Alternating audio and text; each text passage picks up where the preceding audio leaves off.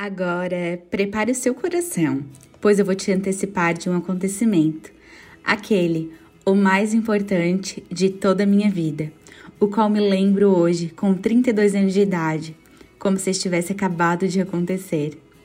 O dia que ele me beijou, o beijo que programei minha adolescência toda, deitada no meu quarto, ouvindo as suas músicas no último volume, beijando os pôsteres e dançando, como uma menininha que poderia realizar qualquer coisa, e mal sabia eu que eu podia. Você lembra qual foi seu primeiro grande sonho de vida? O meu grande sonho nasceu o dia em que me apaixonei por ele, naquela TV, e era beijá-lo. Mas tudo aquilo era tão intocável para mim como tocar em um anjo.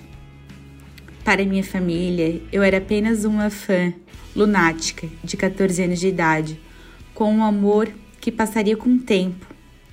Para os garotos da escola, os meus amigos, eu era uma louca fã apaixonada por alguém que jamais saberia da minha existência. Mas para minha melhor amiga, a Thaís, eu era uma garota que iria ganhar o coração do seu ídolo. E sei que você quer saber todos os detalhes dessa história. Eu vou ir te contando aos poucos.